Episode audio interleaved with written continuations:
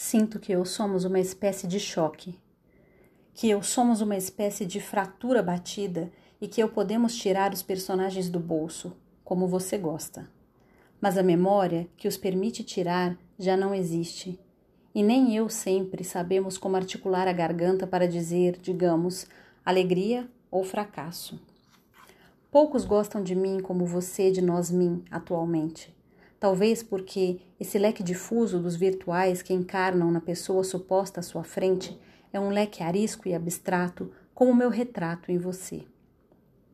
Do alto da montanha, onde ouviramos alguém, como um vulcão de fantasias, o tudo que eu podemos é tirar um retrato, abstrato e lambido, como dos diversos atores que estão fazendo por nós mim as mesmíssimas cenas, das quais no máximo eu consigo me afastar um pouquinho eu conseguimos um pouquinho de areia, meia dúzia de rostos para aparecer e sumir, algumas dores fictícias e pronto. Com isso, eu colocamos no ar uma pessoa infrequente, a propósito de querer comer o mundo, para transformá-lo num bolo azedo de merda. Uma pessoa não se faz como se faz uma ilha, lavada e rochosa por sedimentação mas decorre talvez da necessidade grupal de alguém ser sempre apenas uma referência de porto para um outro afogado. Eu, como sempre, estamos sempre perdidos, porque não há o que encontrar realmente entre os pensamentos e a porta que corta a nossa imagem mordida em fatias urradas, ou, se você preferir, em personagens. Estamos, como sempre, livres e amarrados à ideia de que eu vamos para você, por exemplo, ou então conversar num lugar tranquilo nós dois, que somos cada qual uma multidão vomitando. Como a deusa da história, eu temos a unidade por alvo e vários braços vazios fazendo gestos anômalos, como se eu jogasse peteca com a lua, que eu também não seguro. Sinto que eu somos uma espécie de fagulha enlatada, ou que eu somos ainda um grande cisco que caiu no seu olho.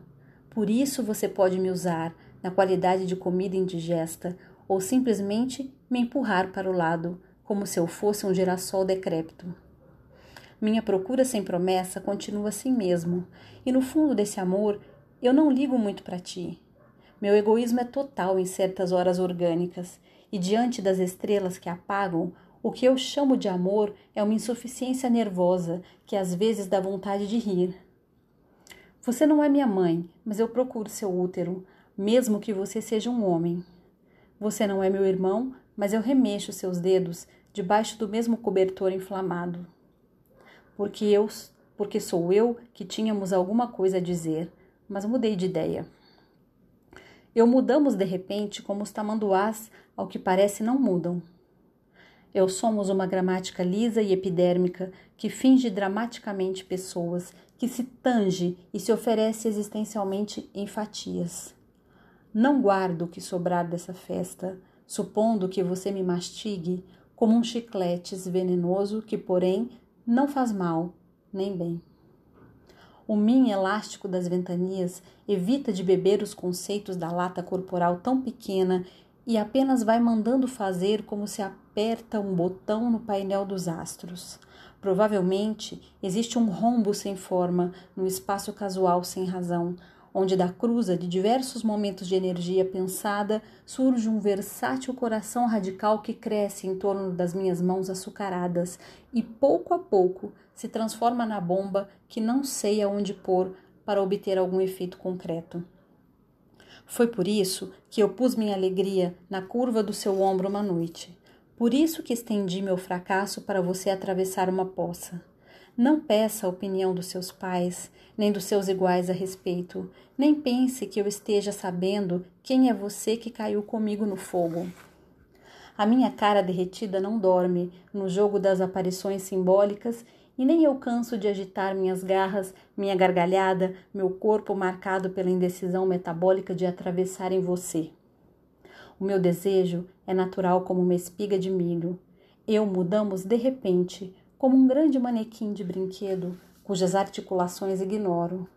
Eu somos uma espécie ofegante de tartaruga hipodérmica que há muitos séculos caminha com essa humanidade nas costas e não sabe se mergulha ou se foge quando chega à beira do rio. Didática do amor como insuficiência nervosa do Leonardo Frois.